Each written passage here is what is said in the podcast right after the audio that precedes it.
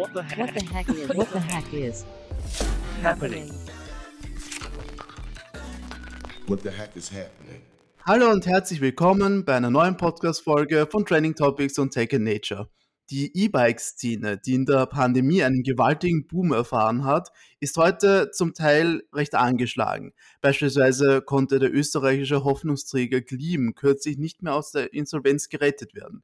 Doch es gibt auch noch weitere heimische Jungfirmen, die auch jetzt noch mit E-Bikes punkten können. Eines davon ist WSF aus Oberösterreich. Das 2020 gegründete Unternehmen produziert E-Bikes sowie Fahrräder für Hersteller und Marken aus dem gesamten Dachraum.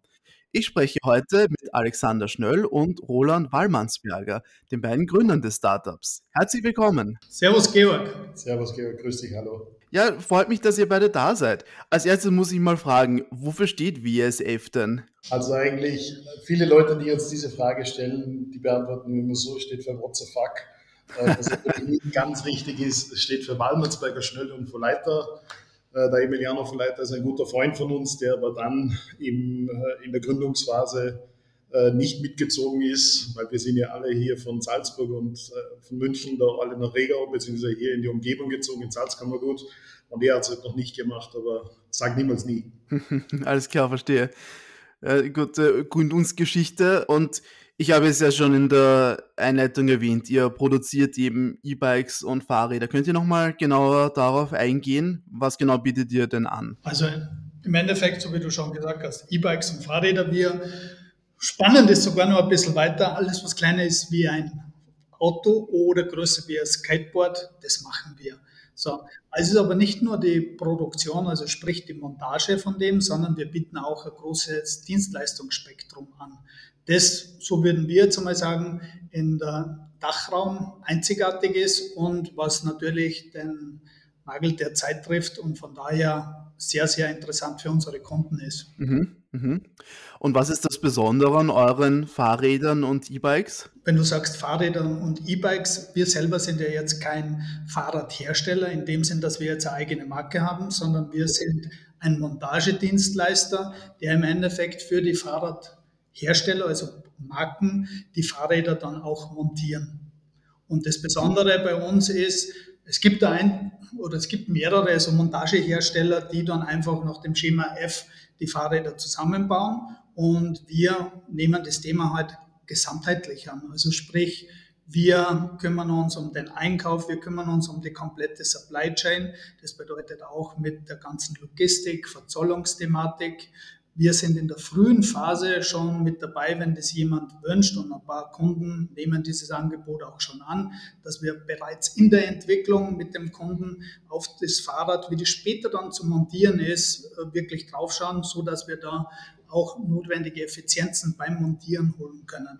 Und dann kümmern wir uns auch noch, wenn es um Lackierung für Fahrradrahmen geht und für den Zusammenbau des Fahrrads natürlich auch, bis hin zum Versand des Fahrrads und das ist dann auch wieder so abhängig vom Kunden. Wie möchte er das Ganze haben? Also sprich, möchte er das zu ihm geliefert bekommen oder in ein Zwischenlager oder auch direkt zum Endkunden. Das impliziert natürlich schon direkt für einen Endkunden. Die Qualität des Fahrrads muss natürlich stimmen. Das geht von, wie baust du zusammen, aber auch, wie ist die Verpackung? Weil du kennst das vielleicht bei Amazon-Päckchen oder bei irgendwelchen anderen, ist einfach die Verpackung nicht gut gewesen und somit kommt das Produkt dann kaputt an. Das heißt, auch da haben wir noch einmal einen großen Stellhebel und geben unser Dienstleistungsangebot dazu, dass wir mit den Kunden die Verpackung auch entwickeln, so dass das am Ende der Tage natürlich dann ohne dass das Fahrrad kaputt geht, zum Endkunden kommen kann. Mhm, mhm. Okay.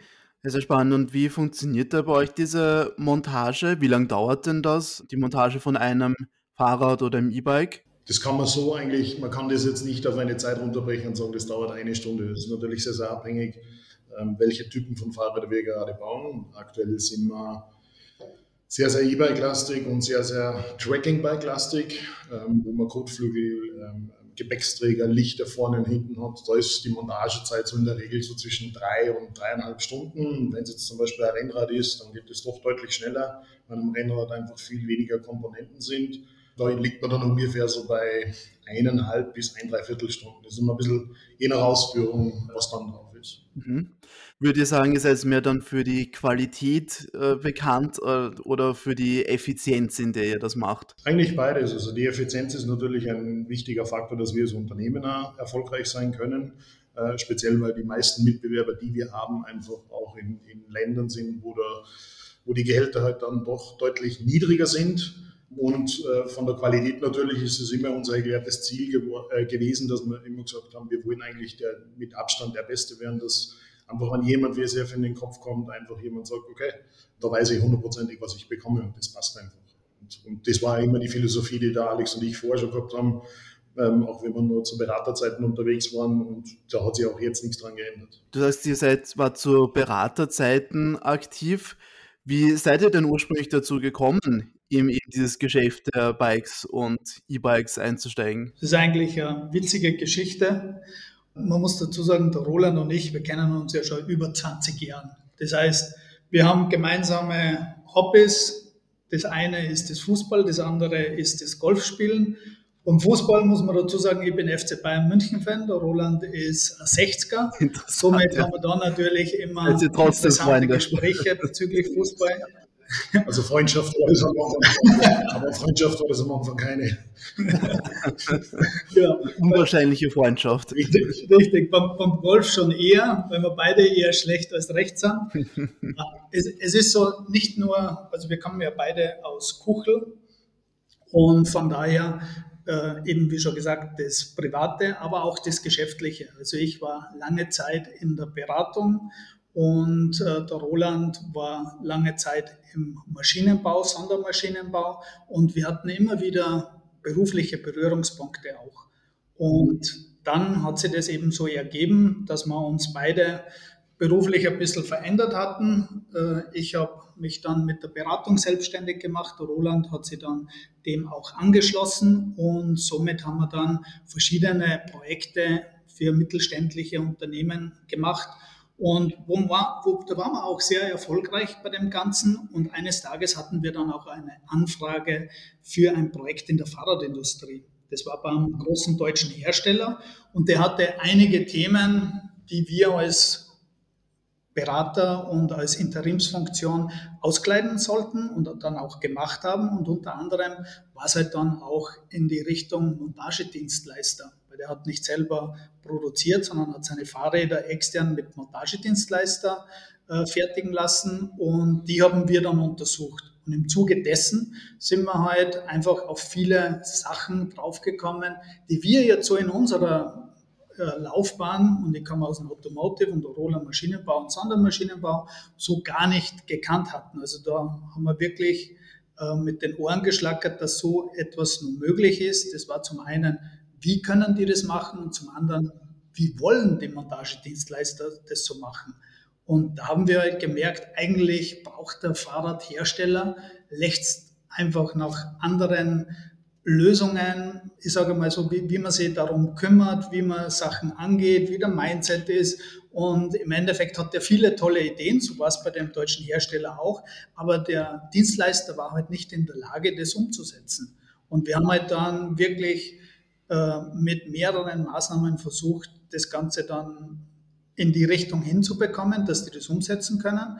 Aber das gelang halt nicht. Und eines Tages sagt dann der Roland zu mir, dann übergebe ich ja gern die Geschichte an Roland, da sind nicht so viel erzählt, und sagt, hey Alex, das können wir doch besser. Wir haben, wir haben uns am Abend, das war, ich, ich war in dieser Zeit interimsmäßiger Head of Supply Chain und war fürchterlich gefrustet, dass halt nichts, wir haben halt keine Verbesserungen erzielen können, weil halt, es ist gar nicht gegangen. Und in dem Zuge beim, beim Abendessen und bei drei Flaschen Rotwein haben wir dann lange philosophiert und dann habe ich zum Alex gesagt, lass uns das selber machen. Dann haben wir darüber noch mehrere Stunden diskutiert bis in den frühen Morgen. Die Firma war dann im Kopf quasi schon fertig und ja, ich glaube, eine Woche später danach haben wir dann eigentlich mit den ersten Aktionen begonnen. Und das Projekt war dann gerade auch beim, beim, beim Beenden, also beim Ausphasen. Ähm, ja, und dann haben wir den Businessplan geschrieben und so hat das Ganze dann gestartet. Also das war in einem relativ kurzen Zeitraum die Entscheidung treffen und dann auch wirklich die ersten Aktionen setzen. Das war innerhalb von einem Monat.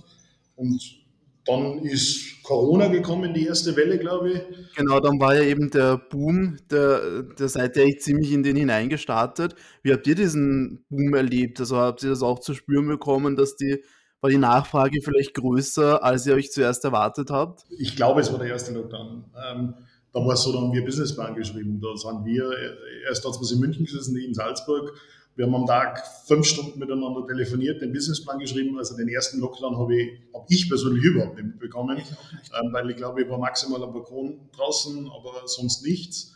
Ähm, wie wir dann gestartet haben und die ersten Anfragen rausgeschickt haben, ähm, wir haben eine, eine, aus meiner Sicht heute eine fürchterlich schlechte Präsentation, weil wir hatten ja auch nicht wirklich viel, äh, an ungefähr 200 Kunden rausgeschrieben und von diesen 200 potenziellen Kunden haben sie ich glaube, 140 oder so gemeldet und die ersten noch 26 Minuten. Und ähm, das ist ein sehr, sehr großer deutscher, ähm, bekannte Fahrradmarke, die hat sich nach 26 Minuten bei uns gemeldet und hat gesagt, hey, finde ich cool, möchte ihn anschauen, ähm, wann treffen wir uns? Ähm, und das hat, jetzt, das, hat, das hat immer mehr, mehr, mehr Anfragen sind da auch wirklich dann beantwortet reingekommen und da waren wir im ersten Moment schon ein bisschen baff.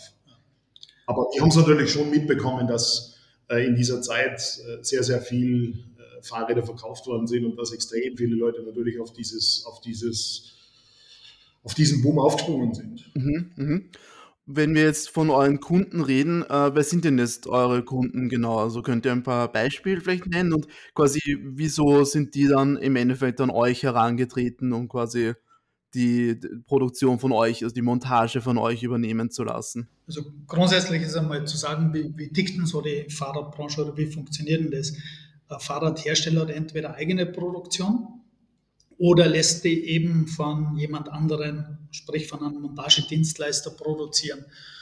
Auch Kunden, die im Endeffekt eine eigene Produktion haben, haben halt speziell auch in der Corona-Zeit natürlich aufgrund der hohen Anfrage so hohe Kapazitätsspitzen, die sie gar nicht selber abfedern können. Das heißt, solche Kunden waren dann natürlich für uns, waren Kunden, die für uns interessant waren, beziehungsweise umgekehrt wir für sie sehr interessant waren. Und aber auch nach der Corona-Zeit, wo der Boom so ein bisschen abgeflacht ist, aber trotzdem nur das Fahrradwachstum ja nach wie vor herrscht, sind wir immer wieder für diese Kunden interessant. Und zum anderen gibt es natürlich dann diese Kunden, die gar keine eigene Produktion haben. Ja, im Dachraum gibt es jetzt nicht zu viele, aber es gibt halt in Osteuropa nur einige. Und da merken halt die Kunden dann, okay, durch unsere ausgezeichnete Reputation, die wir innerhalb von den zweieinhalb Jahren jetzt aufgebaut haben, kommen halt mehr und mehr. Ich habe gehört von dem, weil die Fahrradbranche ist klein, da kennt man sich untereinander, äh, da habt ihr dieses und jenes gemacht. Ähm, wie schaut das aus? Würde uns auch interessieren, weil wir sind mit dem etc. nicht so zufrieden, wie wir uns das vorstellen können. Und so kommen wir im Endeffekt zu unseren Kunden. Mhm. Okay, sehr spannend. Und äh, wie ich vorhin schon erwähnt habe, ist es ja in der E-Bike-Branche, haben wir berichtet, dass es seit die Lockdowns aufgehört haben, dass zu einem gewissen so einem Bullwhip-Effekt gekommen ist, dass eben da viele die, die Aufträge zurückgehen und dass viele das teilweise gar nicht handeln können. Zum Beispiel äh, jetzt nicht nur Klimes ist eben im Prinzip untergegangen kürzlich, weil Move in den Niederlanden hat es auch ziemlich schwer erwischt, die sind auch insolvent geworden. Spürt ihr das auch irgendwie, diesen Effekt, dass jetzt eben die Aufträge dann zurückgehen, dass vielleicht äh, irgendwie das Geschäft zurückgefahren wird? Ja, spüren wir gar nicht.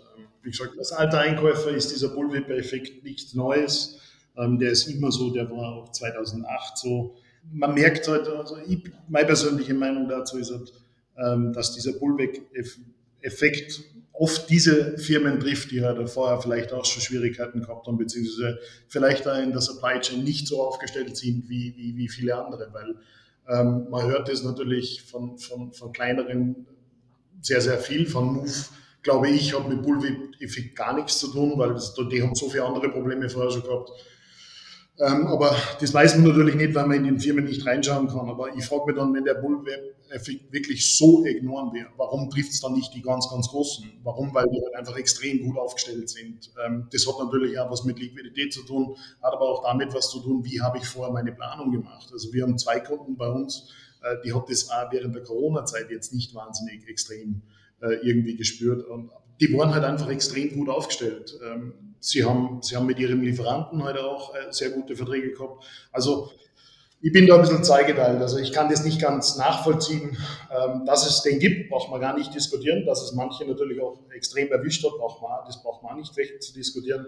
Ähm, aber wir bei uns jetzt, unsere Kunden, mit denen wir zusammenarbeiten, ähm, muss ich ehrlich zugeben, habe ich keinen gemerkt, dass das wirklich irgendwie groß wäre. Dass alle ein paar Schwierigkeiten gehabt haben mit dem Schiff, das was im Kanal stecken geblieben ist, ähm, das hat nichts mit diesem Effekt zu tun, sondern das waren halt wirklich so klassische, da haben manche Fahrradhersteller 30 Container drauf gehabt. Da kommt es natürlich dann einmal zu, einem, zu einer Verzögerung. Aber sonst muss ich sagen, also wie ich habe es bei unseren Kunden nicht gesehen. Okay, also auch eine Planungssache irgendwie. Das Definitiv. Ein Effekt ist, den man hätte vorhersehen können, sozusagen man hätte sie, also ich, ich, kenne es aus der, wie gesagt, ich war lange genug Einkaufe, ich kenne die Situationen und das ist ein ganz normaler Effekt. Warum? Weil jeder natürlich dann hergeht und jeder natürlich versucht zu bestellen, zu bestellen, zu bestellen und irgendwann kommt das große Loch und dann äh, wollen alle das Zeug nicht mehr haben. Also das, das gibt es in jeder Industrie. Aber es trifft halt meistens nur die, die es halt vorher nicht so gut geplant haben, wie es vielleicht mal andere getan haben. Weil, wie gesagt, es gibt ja genügend, wo es überhaupt kein Problem war. Dass natürlich viele die Bikes nicht so verkaufen haben können, wie sie gerne wollten, speziell jetzt in diesem Jahr. Das trifft die komplette Branche. Na gut, das heißt, ihr steht noch auch nach dem großen Boom auf festen Beinen und äh, ihr habt ja vorher schon angedeutet, dass ihr auch äh, gerne, dass ihr jetzt quasi noch immer in der Wachstumsphase seid und dass ihr euch auch äh, mehr finanzieren möchtet. Könnt ihr mir darüber was erzählen? Ich glaube, ihr habt ja da was geplant jetzt. Ja, genau, richtig. Also wir haben jetzt äh, die Crowd-Investing-Kampagne geplant. Warum? Das ist einfach, weil wir jetzt in den letzten zweieinhalb Jahren haben wir gemerkt, so wie ich vorher schon gesagt habe, mit unserer sehr guten Reputation kriegen wir halt mehr und mehr Anfragen. Das heißt, von bestehenden Kunden mehr Modelle zu machen, aber auch von vielen neuen Kunden, die unsere Dienstleistung sehr schätzen. Und aus diesem Grund, durch der Fülle der Anfragen, haben wir heute auch schon einige Anfragen leider ablehnen müssen, weil wir gesagt haben, wir können es ja gar nicht handeln von der Kapazität her. So, das heißt natürlich, okay, wir müssen wachsen und wir wollen auch wachsen. Und Wachstum bedeutet natürlich immer, man braucht Geld dazu. Und damit wir eben genau dieses vollziehen können, dieses Wachstum, haben wir uns für die Crowd-Investing-Kampagne entschieden. Das ist nach unserer Meinung nach eine sehr, sehr gute Sache, weil zum einen, man muss ja dazu sagen, in der Gründerphase, so wie eigentlich das bei jedem Startup-Unternehmen ist, da bringen die Gründer Kapital ein, äh, verdienen aber noch nicht so viel, wie das eigentlich sein sollte oder, oder wie man es gerne hätte, sagen wir mal so. So, das heißt, mit steigendem Geschäftsvolumen steigt natürlich dann auch das Working Capital. Und da haben wir für unsere Zwecke auch eine regionale Bank gewinnen können und gemeinsam mit der AWS, das ist das Austria Wirtschaftsservice, äh, die haben uns da auch unterstützt. Aber wie vielleicht Startup-Unternehmen oder junge Unternehmen auch wissen, haben natürlich auch Banken irgendwo die Grenze oder wo die Möglichkeiten dann ausgeschöpft sind. Und so haben wir uns damals auch noch Investoren umgesehen und einfach um unsere Hochlaufphase für unser Geschäftsmodell dann weiter skalieren zu können. Und das haben wir Gott sei Dank ähm, auch mit Leuten, die Bike-Fanatiker sind. Da haben wir mit den Quantum Partners eben Eigenkapitalinvestoren bekommen und dazu geholt. Und somit haben wir so den ersten Finanzierung und auch den Wachstumsschritt machen können. Und der nächste, damit man eben zusätzliches äh, Eigenkapital dann in dem Sinn auch noch generieren können, äh, ist eben diese Crowd-Investing-Kampagne, die man dann zusätzlich wieder mit dem ABS dann bedienen kann und somit sind wir dann für die Zukunft, also sprich für das notwendige Wachstum, auch dementsprechend ausgestattet. Mhm, mh. Und was ist euer Ziel bei der Finanzierung? Welcher Betrag? Und was wollt ihr dann konkret machen, wenn ihr es schafft, wenn, wenn es euch gelingt, dieses Geld einzusammeln? Genau, unser Funding-Ziel sind 400.000 Euro. Wir haben vor ungefähr zweieinhalb Wochen haben wir gestartet und da war es eine Funding-Schwelle von 50.000. Das ist nur so eine Vorzeichnungsphase gewesen, wo öffentlich das noch gar nicht möglich war zu investieren. Und da haben wir innerhalb von zwei Tagen haben wir die Funding-Schwelle von 50.000 auch schon erreicht gehabt und sind dann eine Woche später, dadurch, dass das so gut angelaufen ist, dann auch gleich in die öffentliche Phase gegangen. Und ähm, Sonntag habe ich nachgesehen, da waren wir bei knapp 190.000 Euro. Und heute, bevor wir jetzt das Interview gestartet haben, sind wir schon über 190.000. Das heißt, das kommt sehr, sehr gut an. Warum? Weil halt einfach auch der Fahrradmarkt und alles, was mit äh, Mobilität jetzt zu tun hat, natürlich gerade sehr, sehr interessant ist. Der Roland zeigt mir gerade übers Handy, äh, wir sind gerade bei 194.000. Also wie man sieht, da bewegt, da bewegt, sich was und da sind wir natürlich auch sehr glücklich. Und was machen wir mit dem? Im Endeffekt, so wie ich schon gesagt habe, Wachstum. Das heißt, damit wir mehr Kunden bedienen können, brauchen wir natürlich äh, mehr Personal. Das heißt, unser Fertigungskonzept ist jetzt von den großen Investitionen äh, an Anlagen etc., da sind wir sehr, sehr gut aufgestellt. Äh, da müssen wir jetzt nicht nachskalieren, aber man braucht halt einfach Hände, sprich Personal, um das Ganze auch stemmen zu können. Das heißt, all das, was wir sowieso jetzt in den letzten zweieinhalb Jahren gemacht haben und so in der Planung, war uns immer wichtig, egal was wir machen, das muss immer skalierbar sein einfach skalierbar sein. Das heißt, Anfang-Invests dürfen dann nicht dahin gehen, dass man sagt, okay, jetzt kann ich das wegschmeißen und muss man wieder was Neues kaufen, damit ich in die nächste Skalierungsstufe komme, sondern die muss einfach skalierbar sein. So war unser Konzept schon immer ausgelegt und deswegen ist dann das meiste, was wir mit dem Geld machen, eben, dass wir da Personal aufbauen und äh, ein paar Automatisierungsschritte mit äh, ein paar Sachen, damit wir eben effizienter werden. Mhm, mhm. Da klingt sehr vielversprechend und seid ihr offensichtlich auch auf einem guten Weg schon. Und Jetzt ich noch eine letzte Frage geben wegen der Zukunft von E-Bikes, von Fahrrädern, von der Mikromobilität. Glaubt ihr, wird äh, das Wachstum kontinuierlich weitergehen? Glaubt ihr, wird es äh, noch eine Boomphase geben wie 2020 oder wie, wie seht ihr die Zukunft in dieser Branche? Ähm, um das ganz kurz vorwegzunehmen, wir haben alleine dieses Monat jetzt noch äh, zwei sehr, sehr interessante Kunden. Wir dürfen sie leider noch nicht nennen, ähm, die sich den ganzen Betrieb anschauen wollen. Alleine von diesen zwei Kunden sprechen wir von fast 35.000 Modellen nur fürs nächste Jahr. Alles nur E-Bikes. Ähm, also dieser, dieser Trend, äh, E-Bikes oder, oder auch diese, was du gerade gesagt hast, Mikromobilität wird immer mehr.